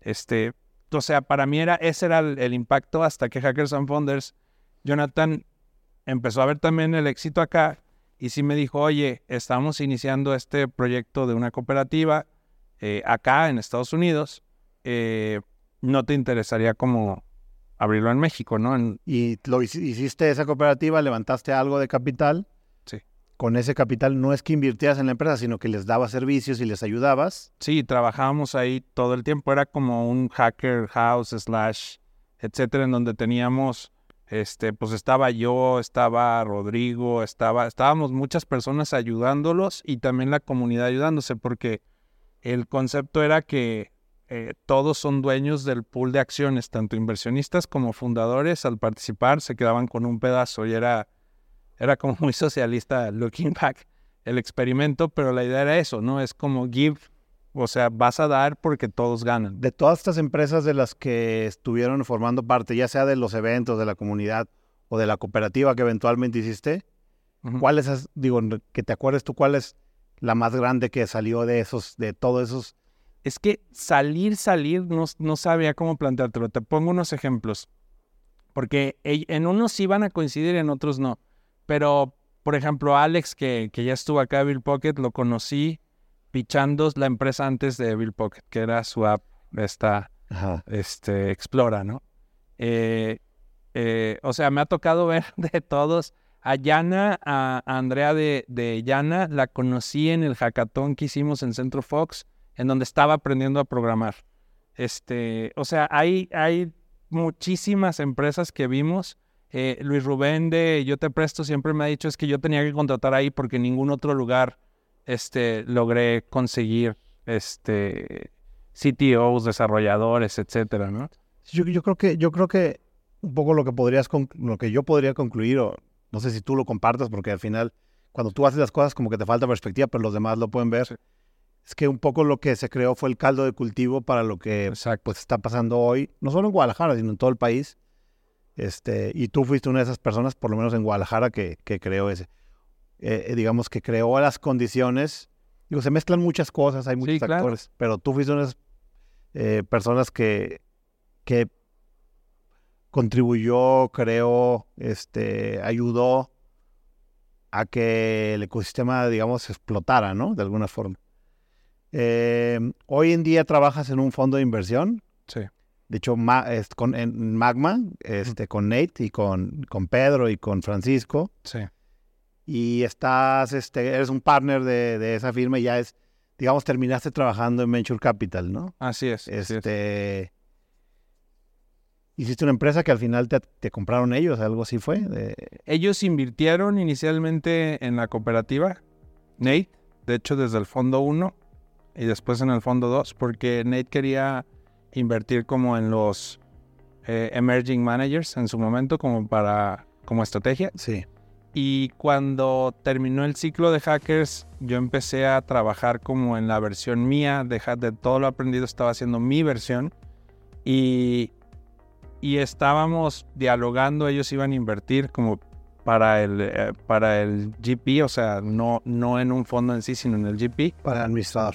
Y, y digo, va ahí por azares del destino, platicando, les había presentado a José, les había presentado a Alex, este, y fue, oye, si mejor lo haces desde acá adentro, y eso fue justo a finales de 2019, lo cual fue muy conveniente porque enero 2020 fue de que sí se hace, hagamos esto, me llevo a todo el equipo, seguimos dándole soporte al portafolio de hackers y, después vino el COVID. Hey, muchísimas gracias se nos pasó el tiempo rapidísimo. Yo creo que ha servido esta, esta pequeña conversación como para dar un contexto de, de cómo era antes de que tú, digamos, fueras parte del ecosistema y lo que dejaste después. Este, mucho, mucho, se dice mucho que siempre es, este, tienes que dejar el mundo o las cosas mejor de como lo encontraste. Yo creo que en eso tú tuviste éxito. En eso duermo tranquilo, sí. tuviste éxito. Y yo creo que necesita gran, gran parte de por qué estoy haciendo es, es este tema en particular en el podcast es porque a mí sí me gusta traer luz a esos pioneros que ayudaron a que, a que, a que las cosas cambiaran, ¿no? Sí, claro. Y eso te, te quiero agradecer por eso y por haber venido. Este, ojalá algún día nos podamos sentar a, a, profundizar y a alargar. Oye, hay que entrevistarte de regreso. Porque. Muchas gracias, Mac. Porque tú eres eres parte de eso. Eh, no te das el crédito, yo siempre te lo he dicho. Pero está en construcción eso ya. Pero... En 10 años nos sentamos a platicar. Exacto. Muchas gracias, Mac. Gracias, a ti por invitarme, gracias. Manuel, Gustavo, muchas gracias por, por venir. Gracias por dedicarme el tiempo y dedicar el tiempo a, a compartir un poco de su historia como fundadores de VoxFit.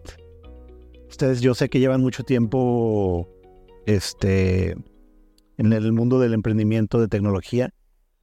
Y sé que siguen activos, bueno, hasta cierto, hasta hace poco todavía trabajas en una empresa de estas de tecnología que nació más o menos cuando nació Voxfit. Y tú, Manuel, sé que trabajas en Zenfi con, con Luis Rubén Chávez en, en, en, en el desarrollo de, del proyecto de Zenfi. Este, Eh, como les dije hace rato, a mí, y como les dije desde que los invité, que ustedes eh, fueron de los pioneros, digamos, de los founders, de los primeros founders, incluso muy jóvenes. ¿Qué edad tienen ahorita ustedes? Yo 32. 32, ¿y tú? Igual andamos en 32. ¿Y empezaron hace que más de 10 años, más o menos? Como 10 años, un poquito más. Y 2012. O sea, unos chavitos que me imagino que acaban de salir de la universidad. Seguíamos todavía. Ah, cuando empezaron Boxfit, Sí. ¿seguían estudiando? Sí, sí, sí. A mí todavía me quedaba año y medio de, de universidad. Estaba estudiando mecatrónica ¿En el TEC o dónde? en la UP. López. ¿Y tú?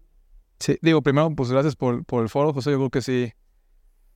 Definitivamente es interesante contar la historia y cuando nos hiciste la invitación, eh, inmediatamente dijimos que sí. Hasta nos emocionamos porque yo creo que Manuel y yo hace, hace rato no, no hacíamos recap de lo que había sucedido y eh, claro que nos preparamos un poquito y fue a hacer un poco recap y, emocionante acordarnos de todo lo que vimos, ¿no? Entonces, sí, nos conocimos en 2009 en la universidad, en, en la UP, en la Universidad Panamericana.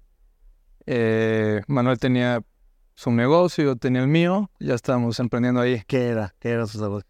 Yo vendía urnas para cenizas de difunto, casas funerarias. Y yo Eh, tenía un foro de descargas de piratería. Un foro, o sea, no, no almacenabas nada. No, o sea, la gente usaba Partía links, digamos. RapidShare, Mega Upload, Mega ese tipo de plataformas y la- las posteaban acá. Y, y me imagino que el modelo de negocio era vender publicidad o Sí, o sea, te metías a Google AdSense y sí, con, con banners así súper arcaico, muy básico. órale. Nos conocimos en clase, en clase de inglés. eh, notamos rápido que, que nos llevábamos bien. Oye, pues tú qué haces? Ah, pues que yo tengo este foro, yo vendo acá urnas. Eh, vimos en uno al otro habilidades que el otro no tenía, que nos complementábamos. Yo estaba estudiando mercadotecnia, Manuel mecatrónica. Y pues empezamos a desarrollar una amistad. Sí, di- dijimos, o sea, hay que emprender algo. No sabíamos todavía ni qué, pero pues, en algún momento se nos va a ocurrir algo. Tú sí eras técnico, digamos, tu, tu background o tu, tu formación era de ingeniero. Eh, siempre me había gustado toda la parte de ingeniería, pero pues realmente no, no tuve como muy, a muy temprana edad este, como la oportunidad de aprender a programar. O sea, lo aprendiste Ya hasta la carrera. la carrera. Sí. Y como que dijeron, sí, porque dices, tú eres de negocio, tienes experiencia en ventas, tú eres técnico, puedes construir una pieza de software. Dijeron, ¿tiene sentido? Tiene sentido la- las contrapartes. Yo creo que cada quien había estado leyendo lo que había literatura de empresas de tecnología, lo poco mucho que había en ese momento y se nos hizo lógico que hubiera una contraparte técnica, una contraparte de negocio. eh, y decidimos juntarnos cada X meses a tomarnos una cerveza eh, y ver qué se nos ocurría, ¿no? Y me dice, oye, pues cree esto, dale una checada, ¿qué piensas? Eh, una interfaz bien diseñada pero sencilla, eh, tweets ya predac- predactados, eh, un logotipo de una marca al lado y un, un botón donde tú dabas clic, ¿no? Manuel me hace el demo, eh, ahorita Manuel platica un poquito como el demo y yo encantado dije, ¿cómo te ayudo? No, en ese momento todavía Manuel no me ofreció ninguna sociedad. me dijo que él estaba con otras personas. eh, y yo le dije, yo te ayudo a, yo te, déjame participar en simplemente darte ideas porque tengo un montón de ideas y esto es interesante, ¿no? Entonces, no sé, Manuel, ¿de dónde sacaste la idea? O sea, pues fue por ahí de 2011. Hubo un, un evento aquí en Guadalajara que le llamaron el Día, del Internet. Entonces invitaron a varias personas de tecnología y estuvo en aquel entonces la directora de marketing de Volaris. Y ya estuvo platicando y varias cosas y, entre eso dijo que le había pagado a tuiteros por publicar fotos de aviones y paquetes de hotel y cosas por el estilo. Entonces, pues se me quedó grabado y en algún momento como que dije, bueno, estaría, estaría interesante este, una plataforma que lo automatizara, que las marcas publicaran cualquier tweet, entonces cualquier persona con una cuenta de Twitter pudiera entrar, ver todos los tweets que hay de diferentes marcas. Entonces si hay alguno que te gusta, que lo publicarías hasta gratis, pues qué mejor que ah, pues tengo tantos seguidores, entonces de acuerdo a eso calcular una suma que ibas a ganar y con un botón publicarlo. Entonces ese fue como el, como el MVP. La, idea detrás de eso es que eh, es lo que hoy se llama influencer marketing, ¿no? Sí. La idea de eso es que si tú ves que alguien en el que tú confías te recomienda un producto, es más probable que lo uses, ¿no? Eso es un poco... Sí. Y, bueno, y de hecho en, aquel entonces Twitter no tenía publicidad. Entonces también era como una forma de que pues las otras plataformas ya tenían y entonces traer esa publicidad a esta otra plataforma también. Sí, pero eso tiene sentido porque incluso si ves Twitter hoy, incluso la publicidad de Twitter se ve extraña. No sé si a ustedes les pase, pero cuando yo estoy usando Twitter y veo publicidad, sí se me hace como, ¿por qué me sale esto? Sí. En cambio, si veo que alguna persona que yo el, que la conozco, en la que confío, pone, oye, fui, hoy fui o volé por Volaris o hoy fui a tal lugar, a tal restaurante, qué rico. Va, órale, este, voy a ir o no. sí, te da más confianza. confianza, exactamente. Sí, toda la visión eh, era recomendación auténtica, ¿no? Recomendación auténtica de forma escalable, automatizada. Eh, no necesariamente era de gente famosa, sino cualquiera podía hacer dinero. Esa era parte de la promesa. Es, tú tienes 100 seguidores, 1000 seguidores, 5000 seguidores, puedes hacer dinero recomendando algo que te gusta. Y del otro lado, la promesa las marcas eh, viralizar tu mensaje y que fuera auténtico, ¿no? Eh, al paso del poco tiempo, yo creo que fueron semanas, empezamos a, a, trabajar, o más bien a Manuel escuchar mis ideas y Manuel en algún punto dijo, bueno, pues ya, cala el negocio, ¿no? Hay que hacerlo. Hay que hacerlo. Sí, o sea, Gustavo y yo ya éramos socios en otra idea. Este fue, fue la que con, la que arrancamos los dos. Eh, se le ocurrió a Gustavo, me dijo, oye, ¿por qué no hacemos una especie de Dropbox, pero para universidades? Entonces empezamos a trabajar en eso. Yo en ese momento no sabía mucho de, desarrollo web. Entonces decidimos contratar a alguien y contratamos a través de una página a un keniano. O sea, fue el, fue como el bit más barato que, que, nos hicieron. Este, y empezó a trabajar el keniano en eso, pero pues era una plataforma que no nos estaba gustando. Este, reunimos como a las personas que podían tomar la decisión en nuestra universidad. Eh, les pichamos la idea. Eh, yo creo que la peor presentación que hemos hecho en la vida. Lo dice porque se acabaron durmiendo en la mitad de la presentación no, no, no explicamos bien el concepto o la visión o realmente no estaban interesados, pero creo que ahí lo que aprendimos eh, fue a trabajar durante todo un año juntos, ¿no? Entonces ya hemos cada quien trabajado por su cuenta en un proyecto.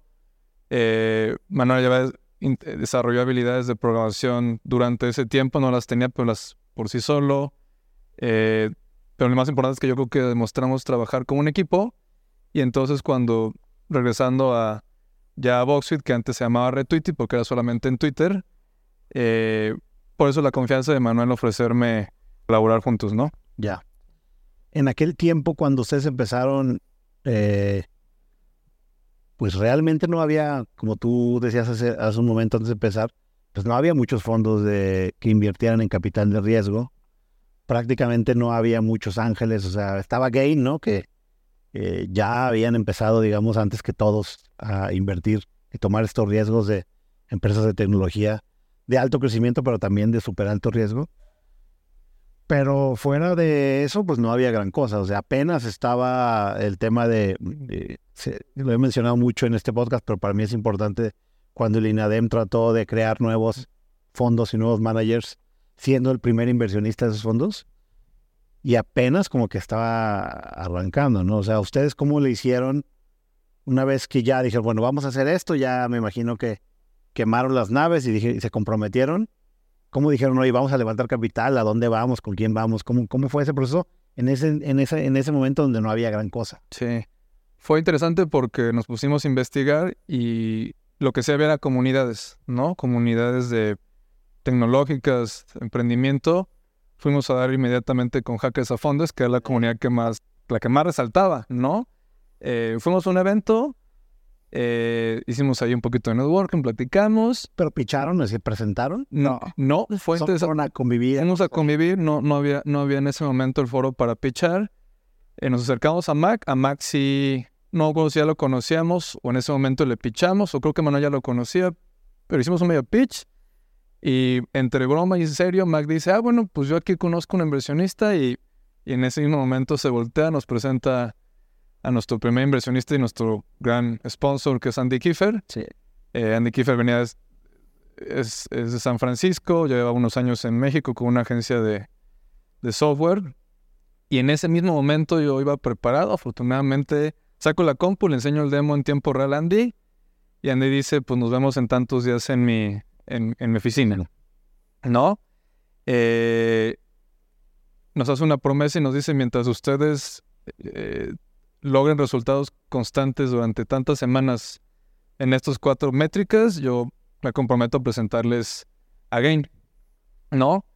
Eh, entonces fue, fue interesante porque realmente fue la comunidad, nos llevó a un, a un ángel inversionista, un sponsor, ese sponsor nos llevó al único fondo que había en Guadalajara, que era Gain. Eh, me salto un poquito a través de, la- de un par de meses entre que llegábamos a los números, Andy sentía que estábamos preparados para un pitch, Andy hacía la labor de convencimiento por detrás con Gain, ¿no? Eh, Un poco de sponsorship y nos consiguió un pitch eh, y pichamos y, y, y Gain decide invertirnos 50 mil dólares, yo creo que eso fue como a mediados de 2013, teníamos Manuel y yo creo que 22 años Ya para ese entonces apenas estaban teniendo clientes y ingresos o ya tenían. Ya para ese entonces sí teníamos clientes, teníamos ingresos, pocos, pero lo importante era que la- el producto funcionaba. Había tres, cuatro indicadores que demostraban que eh, había gente usando el producto, había pequeños comercios pagando eh, y que sabíamos qué estábamos haciendo, ¿no? Gain, Gain, Gain era relativamente nuevo como fondo, tenía pocas inversiones eh, era muy nuevo para, para Gain el concepto de influencer marketing. Digo, todavía no existía ese término, pero de publicidad digital y lo que hacíamos, pero ahí influyó mucho, sí el producto, sí la atracción que teníamos, aunque era pequeña, y, much- y mucho la, la evangelización de este sponsor que es Sandy, en donde, oigan, así funciona en San Francisco, así funciona en el mundo, tienen que arriesgar, ¿no? Y, a nivel de, a nivel de- de tracción, ¿estaban trabajando directo con los comercios? ¿Fueron con agencias de publicidad? o qué, ¿Cuál fue el enfoque que ustedes, me imagino que experimentaron con todo, pero ¿qué fue lo que empezó a jalar? No, Primero fueron pequeños comercios, una vez que recibimos la... la- ¿Dónde vendías tú en directo, sin, sin intermediarios? sin intermediarios, o sea, los pequeños comercios, eh, eso funcionó muy bien hasta que nos dimos cuenta que necesitamos una escala más grande y fue cuando ya empezamos a contactar agencias de marketing digital. Hay un instituto que se llama el IAB, que es de, de publicidad. Sí. Entonces, Gustavo sacó el directorio de todas las agencias y de uno, de una por una, les- darles les cold. Cold call. En el 80% no pasaba ni de la secretaria, pero, pero el otro 20% sí le hacían caso y ya les le echaba el, el pitch a alguien que podía tomar la decisión y hasta que logró la primera venta grande. Y es, y es eh, que me imagino que siente increíble cuando haces tu primera venta grande. Sí, porque as- pasamos de vender campañas de 5 mil, 10 mil pesos a una campaña de, una primera campaña de 100 mil pesos, ¿no? Y como dijo Manuel, fue una estrategia de cold calling, sí fue enfocada si estos, si este segmento, estas agencias venden publicidad digital, pues seguro les va a interesar eso. No conocíamos a nadie, pero sí fue ya una venta de 100 mil y ya cuando vendimos 100 mil dijimos, ok, esto, esto tiene potencial. Si ya podemos vender 100 mil, ¿por qué no podríamos vender una campaña o muchas campañas que representen ya un par de millones de pesos, ¿no? Claro. ¿Y se acuerdan de cuál fue la marca esta que les hizo su primera compra grande? Sí, fue un, se llama, en eso, era un, era, era interesante porque era un, un programa de emprendedores que se llamaba Posible, creo que lo patrocinaba Televisa, Yo me acuerdo. querían viralizarlo para reclutar, ¿no? A, emprendedores que fueran a pichar y lo manejaba una, una agencia que en ese momento eh, me parece que se llama Social Land, la agencia, una agencia digital en la Ciudad de México y Sigue existiendo. sigue existiendo. eh, y ese fue como el primerito, ¿no?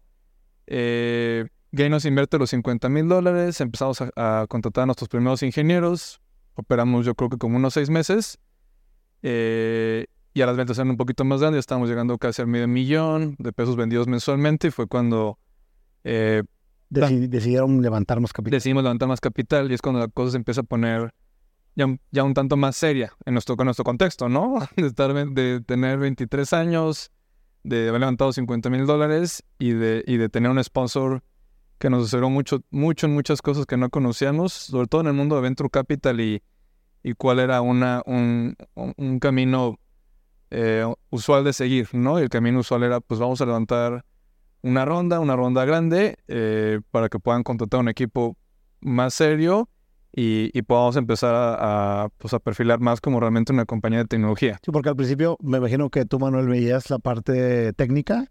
Sí. Y tú liderabas esa parte, digamos, ingenieril, técnica del producto.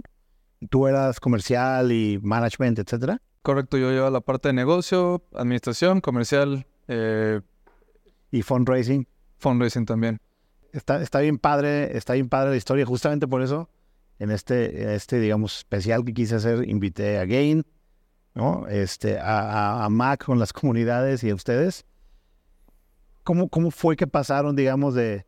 Porque estaban aparte de 23 años, pues muy chavos, no, no estaban ni casados, no tenían hijos. Me imagino que seguían viviendo con sus papás. ¿Cómo fue esa, esa parte de que de repente ya dices, ok, ahora sí ya tengo algo, tiene pies, voy a ir con los poquitos inversionistas a tratar de levantar más capital para contratar ingenieros y ahora sí explotar? ¿Cómo vivieron eso ustedes? Me imagino con mucha emoción o cómo fue, cómo fue ese proceso. Pues sí, o sea, fue como una mezcla de, pues, emoción, pero también un poco de, bueno, al menos de mi parte, un poco de miedo, porque pues también al adquirir una inversión también adquieres un compromiso y responsabilidades con los inversionistas. Ay, ¿cómo, cómo le, les voy a hacer, les voy a regresar este dinero y generarles ganancias también? Entonces... Una responsabilidad grande, ¿no? Sí. Digo, como dice Manuel, emoción y, miedo, responsabilidad. Eh, digo, nos aventamos el, fundraising, yo creo que eso fueron seis meses. Seis meses hicimos, yo creo que Manuel, pichábamos juntos, muchas veces Manuel me acompañaba, algunos otros pitches yo iba solo por, porque era en la Ciudad de México o, porque no había, no había suficiente dinero para que viajáramos los dos juntos y Manuel pues tenía que seguir encargado de la tecnología, ¿no? Entonces nos dividíamos las actividades, pero sin, sin, eh, sin exagerar, pichamos yo creo que 40 veces, ¿no? Nos acabamos los fondos que existían en México. En Guadalajara pues no habían... En Guadalajara no... no se acabó Gain. Y se acabó Gain y, y, Gain nos hizo la presentación con varios inversionistas ángeles, pero eh, o no entendían el modelo de negocio eh, o no entendían la dinámica del Venture Capital, entonces era, bueno, tenemos que ir a algo más allá, ¿no? Algo más, más con más perspectiva. Ciudad de México Monterrey, eh, nos acabamos los fondos ahí, yo creo que eh, había 10, 15 fondos, ¿no? En ese tiempo no, no saliste a picharle a fondos americanos. Fuimos a San Francisco un par de veces. Eh, fue una sensación interesante porque era emocionante ir a pichar a San Francisco, pero realmente conseguimos muy pocas introducciones. No, mm, México, no México y Latinoamérica no figuraban en en, la, mente. En, las tesis de los fondos. En las tesis de los fondos. Todos y, estaban enfocados en Silicon Valley y se acabó, ¿no? Exacto. Y, y, y, menos dos cuates que no tenían ningún track record ni, ni nadie los conocía. Y para ese entonces todavía no había habido ningún éxito grande, digamos, en Latinoamérica. O sea, estamos hablando pre-Rappi. Este.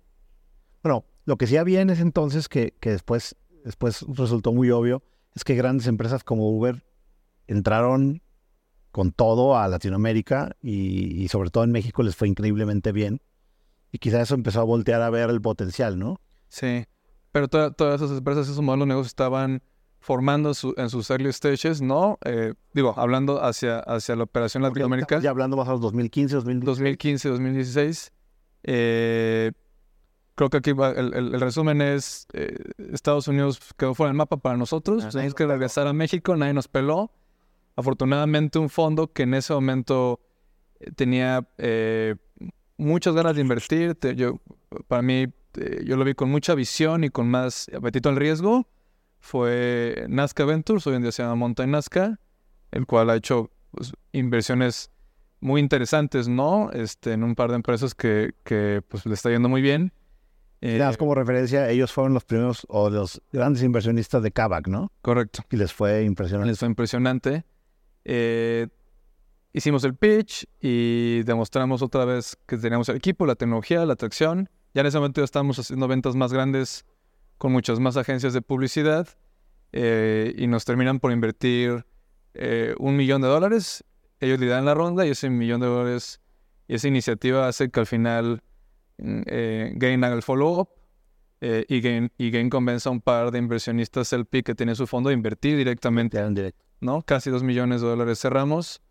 Eh, no, pues Manuel y yo extasiados, yo creo que esa es la palabra, ¿no? De, yo creo que sí hubo un punto, sobre todo en esa época, que, que, que sí pensamos que, que nos íbamos a ser millonarios, ¿no?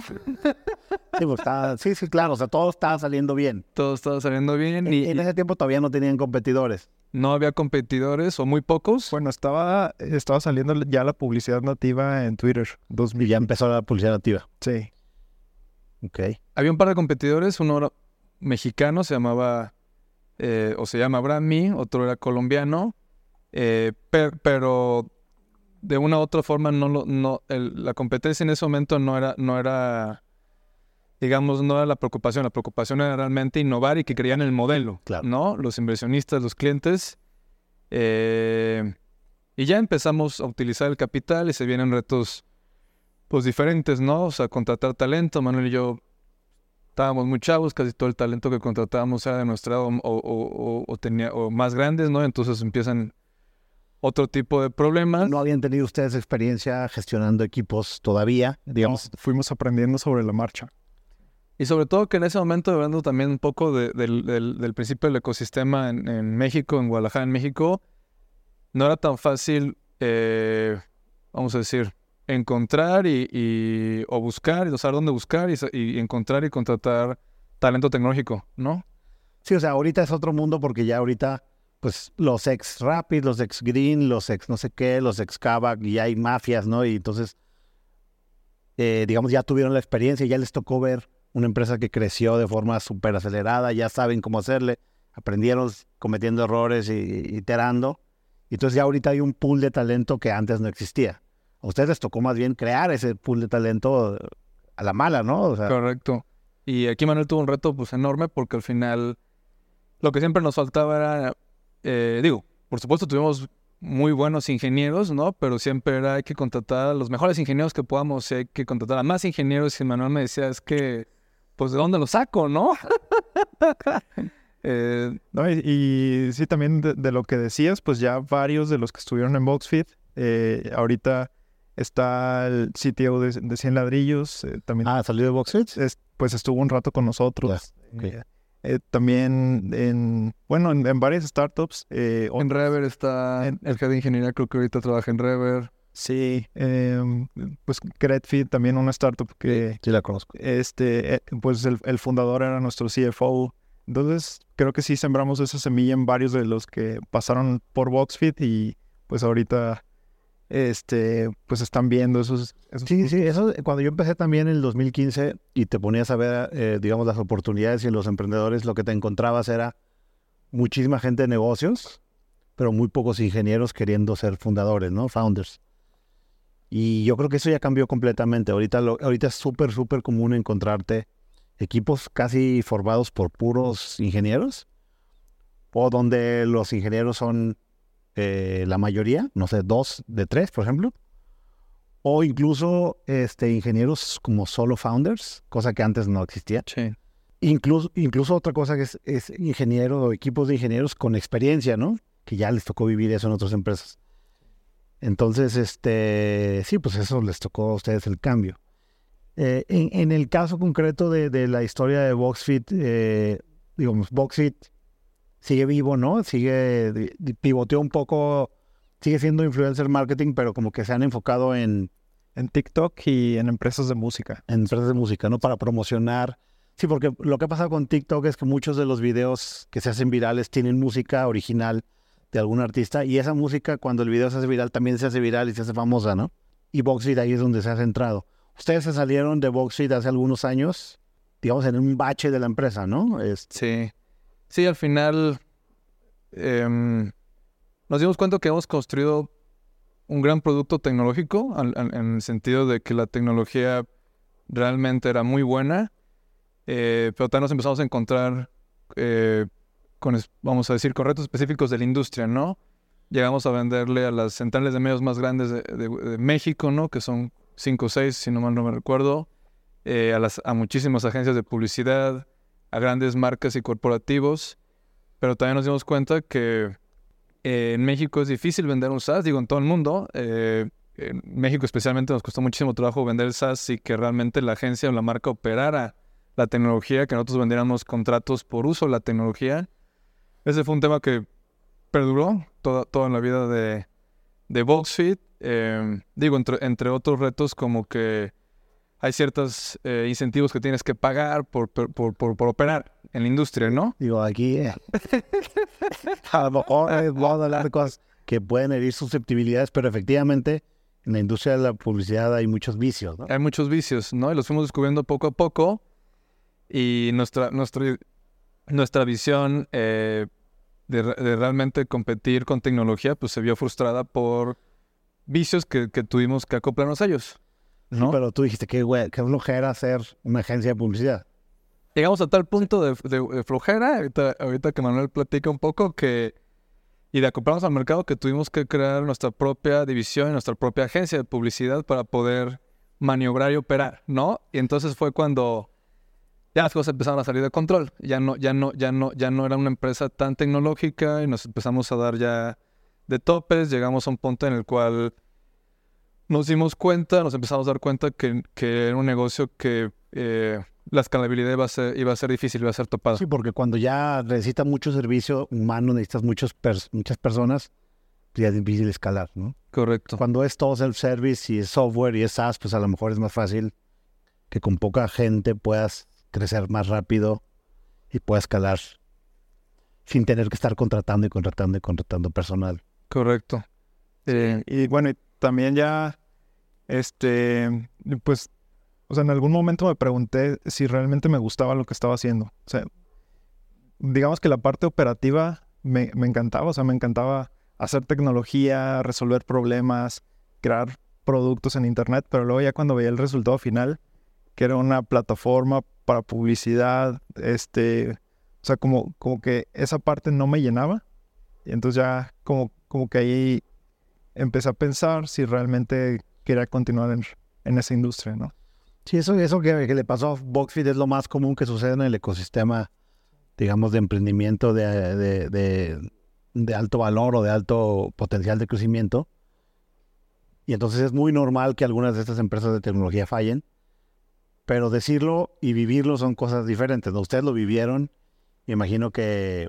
Sí, después ya, llevamos el sexto año, eh, hemos llegado yo creo que un tope de venta, eh, un par de millones de pesos mensuales, nada despreciable, ¿no? Al año estábamos vendiendo creo que casi 40 millones de pesos, pero simplemente no escalamos y probamos eh, muchísimas formas y muchísimas ideas. Eh, Manuel, nos sentamos un día y Manuel me dice, oye Gustavo, pues estoy pensando esto y, y, ya no estoy tan motivado y, y, lo estuviera si hubiéramos sorteado todo lo de alguna manera, pero ya son seis años, eh, cuál, es, cuál es el futuro, cuál es la visión realmente de esto. Entonces empezamos a un poquito a, a planear, eh, vamos a rebotar ideas de cuál podría ser un plan de salida para la empresa, de salida para nosotros, eh, y, cómo, y cómo plantearlo a los socios y, y, de una forma ordenada y una forma en que todos ganáramos y que la responsabilidad, como dice Manuel, de haber eh, tenido un capital importante, en ese momento para nosotros era muy importante lo que hemos recibido, como, como hacer felices a, todos los que han participado en la ecuación, ¿no? Que es difícil. Que es difícil. Eh, se nos ocurrió, a mí se me ocurrió, yo tenía que demostrar a nosotros mismos y a los inversionistas que nuestra tecnología eh, generaba mucho valor, que era de nivel mundial, que el mercado era, era, era, no estaba listo, no, no quería esa solución. Eh, levanto el teléfono, mando correos y, y, empiezo a hablar con gente de Europa, con gente de Asia, con gente de Estados Unidos, otros founders de tecnologías similares a las nuestras. Y me doy cuenta de que nuestra tecnología es similar o mejor que la de ellos, pero que ellos también hacen servicio, ¿no? Todos están, digamos, en la misma situación. Todos están en la misma situación. Empezamos a buscar un par de oportunidades de salida y, le presentamos a, a, la junta de consejo y los inversionistas. Lo mejor que podemos conseguir son conversaciones que, si las seguimos, nos pueden llevar a un a un, a un merch, ¿no? A una, a, a una compra de realmente tener participación accionaria en algo más grande. Eh, y si algo más grande, pero que también involucra servicio, ¿no? Sí.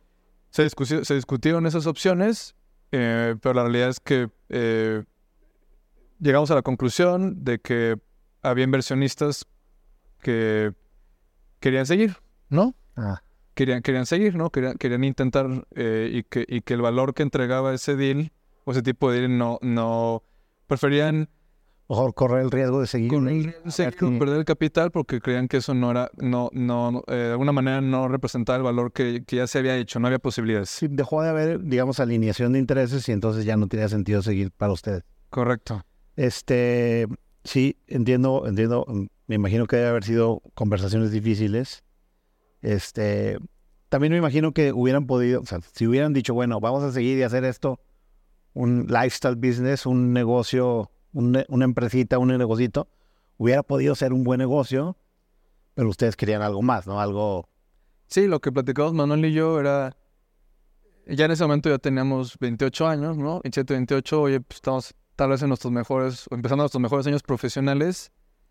Definitivamente queremos hacer algo eh, grande, ¿no? Ambicioso y, tecnológico y, y, no queremos hacer un negocito, una empresa que se quede en el famoso Valle de la Muerte, ¿no? En donde ni la vendiste, ni saliste, ni escalaste. Es un negocito que es bueno, ¿no? Cualquier negocio es bueno, pero ya no, ya no estás en la misma perspectiva sí, sí, el mercado de las startups. Ustedes querían hacer algo grande, algo que, que impactara más, no sé, una industria, más gente, más consumidores, etcétera. Pero, pero un poco, digo, esta, e, esta, esta historia se me hace, la neta, súper interesante y súper valiosa porque se dio en el contexto, digamos, de todo lo que estaba pasando en Guadalajara y en, y en México, ¿no? Y que al final de cuentas ustedes son eh, emprendedores que aunque no tuvieron todo el éxito que hubieran querido, lo que sí tuvieron es muchísima experiencia, que me imagino que por el momento la están utilizando en otros proyectos, pero que eventualmente, seguramente, ustedes van a volver a emprender o van a seguir tratando de construir productos de tecnología escalables, ¿no? Y me va a encantar este eh, seguirles la pista y seguir en contacto con ustedes para ver qué, qué siguen sus carreras. Yo sé que tú recientemente que saliste de, de me imagino que estás pensando a ver qué vas a hacer ahora, ¿no? Este... Sí, justo, justo, como tú dices, creo que fue muy interesante. Em, ganamos muchísimo, esa es la realidad, o sea, Salimos de y digo, al final eh, hicimos un deal, todos quedaron satisfechos a, lo que se podía quedar satisfechos, eh, dejamos de operar, ¿no? Se consiguió quien operara la empresa y nos dieron oportunidades profesionales inmediatas, ¿no? Yo pasé a trabajar en Quesky en, en, un puesto que, que, me encantó, ¿no? Desarrollando nuevos productos, innovación. Manuel pasó a trabajar en Selfie, ¿no? También ahí eh, creo que llegó la oferta rapidísimo, a mí también simplemente por el hecho de ya haber recorrido ese camino. Toda la experiencia que habían construido. Y, claro, Manuel y yo siempre vamos a tener en la, en la mente y, espero que sí, seguramente sí, vamos a crear algo adicional nuevo, ¿no? Nos queda todavía mucho por correr. Y, para perfiles como ustedes, eh, hay un chorro de oportunidades en startups de alto crecimiento y también hay un chorro de oportunidades para iniciar cosas nuevas y que sea más fácil, si quieren seguir el camino de levantar capital, levantar capital y si quieren seguir el camino de bootstrapear, pues ya también lo podrían hacer porque ya lo hicieron, digamos, de alguna forma en Boxstream, ¿no? Correcto. Oye, este, y les agradezco muchísimo haber venido. Me encantó platicar con ustedes. Seguramente hay cosas, más tiempo que podríamos quedarnos contando mil anécdotas que seguramente pasaron de cosas buenas y cosas malas. Si quieren ustedes agregar algo en conclusión.